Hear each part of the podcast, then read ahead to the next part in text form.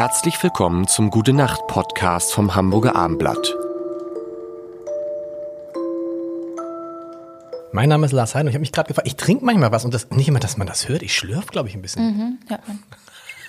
Du hast ja gar keinen Kopfhörer Hi. in dein, hinter deinem. Luisa Neubauer ist übrigens äh, da. Genau, servus. Und ähm, wir wollen mal, was heißt wir, wir? Wir wollen mal, du sagst auch manchmal wir, weil wenn du sagst wir meinst, äh, wir sagst, dann meinst du Fridays for Future. Wenn ich wir meine, wir Dann sage, du dich und dein dann mache ich das Hamburger, nee, dann mache ich das Hamburger Abendblatt. Wir, die Stimme.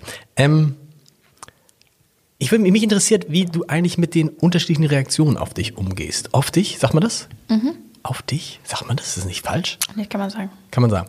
Ähm, weil mir ist es äh, aufgefallen, jetzt nochmal, wenn, ich noch mal, wenn man dann Luisa Neubauer eingibt und dann auf Videos zum Beispiel kommt, Mhm. dann kommt immer als eines der ersten dieses Reisetagebuch. Hast du es eigentlich jemals dir selber angeguckt? Glaube ich auch mal durchflogen. Durchflogen. Aber da war so viel Falsches. Aber der ist, da, da habe ich so gedacht, boah, weil da hat ja irgendjemand private Fotos von dir zu so einem Film zusammengeschnitten. Ja. Kurze, äh, kurze Der Erklärung. ist auch, glaube ich, mittlerweile verboten. Okay. Man findet ihn immer noch, Man findet, man findet ihn immer noch. Und so, dann sind halt so Fotos, wo man sagt, guck mal, die ist schon gereist. So, wo man, wo, wo ich, habe ich neulich mit jemandem drüber diskutiert, ähm, dass das ja gar nichts bei vielen Sachen, also ähm, wenn jetzt jemand auf die Idee kommt und sagt, ich esse heute kein Fleisch mehr, das ist ja kein Argument, dass er davor die Jahre Fleisch gegessen hat, sondern die Erkenntnis ist ja, jetzt isst er kein Fleisch mehr und hat irgendwie einen Grund. Frage, mit diesen sehr persönlichen Anfeindungen, die da sind, mit viel irgendwie Daumen hoch, Daumen runter. Ich habe geguckt bei immer, wo du auftrittst, egal in, in welchem Bereich, sind unfassbar viele Leute drauf und es ist immer Hälfte der Daumen ist hoch, aber Hälfte der Daumen ist auch runter. Was bei ganz vielen anderen Leuten halt gar nicht so ist, weil das offensichtlich keiner interessiert. Was macht das? Macht das irgendwas mit dir? Beschäftigt dich das? Ähm, also, warum es so viel Hass gegen Frauen gibt, beschäftigt mich sehr. Und warum es so viel Online-Hate gibt auch.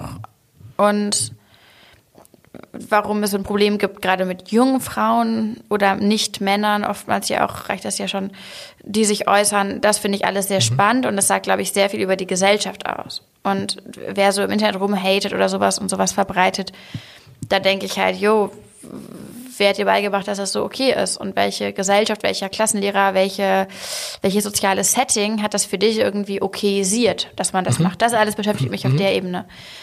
Ich verstehe, dass ich als Phänomen, also wenn man das so beschreiben kann, ich verstehe, dass ich für Menschen etwas repräsentiere oder projiziere, was ganz viel Unwohlsein ausübt. Nämlich, das wäre jetzt im Kontext von diesen Flugreisen, ähm, diese Ambivalenz, dass man ein guter Mensch sein möchte und der Erde nichts antun möchte und es aber nicht geht.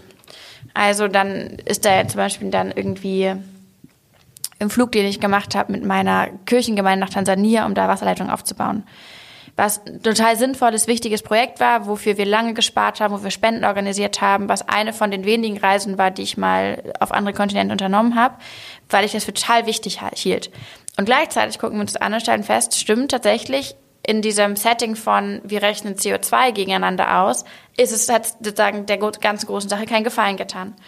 Und das ist eine Ambivalenz, dass wir eigentlich was sein wollen, was uns aber verwehrt bleibt in diesem bestehenden System gerade.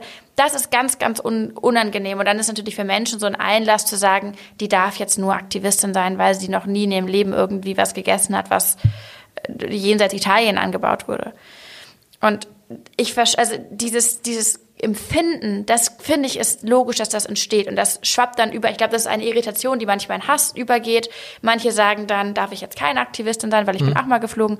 Andere sagen ähm, dann gar nichts mehr und sagen, okay, dann darf ich mich gar nicht über die Klimakrise informieren, weil dann würde zu viel von meiner Lebensweise hinterfragt werden. All das sind ja Aushandlungsprozesse durch die wir irgendwie durchnavigieren müssen. Und in dem Sinne, in dem Sinne bin ich fast dankbar, dass ich das auch so ein bisschen mitbedienen kann, dass Menschen sehen können, vielleicht auch anhand von mir, nein, es gibt kein nachhaltiges Leben in einer nicht nachhaltigen Welt.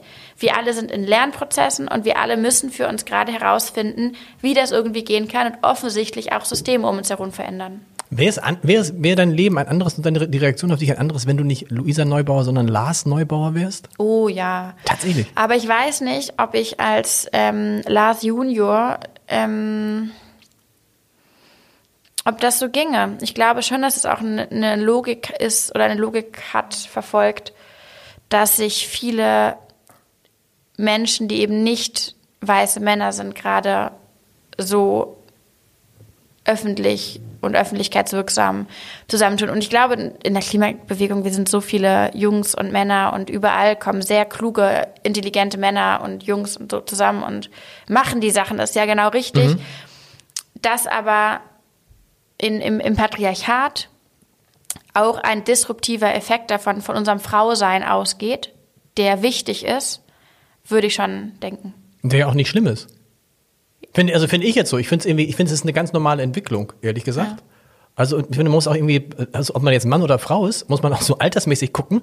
Habe ich neulich mit jemandem gesprochen, der sagt, ob ich noch ganz tief gesagt, wenn du wie ich jetzt äh, über eine bestimmte Altersgrenze gekommen bist, dann ist es halt so, irgendwie, dann gehört dir jetzt nicht mehr die Zukunft. Mhm. Punkt, das muss man ganz einfach sagen. Vielleicht können wir morgen mal drüber sprechen, über die, über die Frauen. Täuscht mein Eindruck als kleiner Disclaimer. Ist das auch ein Disclaimer dann? Nee, es ist ein Teaser für morgen. Mhm. Ähm, aber die Frauen bei Fridays for Future sind schon im Vordergrund. Also wenn ich an Fridays for Future mhm. denke, diese, wenn ich mir die ganzen, das sind fast ganz, ganz oft Frauen. Mir würden jetzt ganz, ganz wenige männliche Gesichter einfallen. In Hamburg, ja, aber sonst sind es fast nur Frauen. Mehr dazu morgen. Mehr dazu. Gute Nacht. Gute Nacht. Weitere Podcasts vom Hamburger Abendblatt finden Sie auf abendblatt.de slash podcast.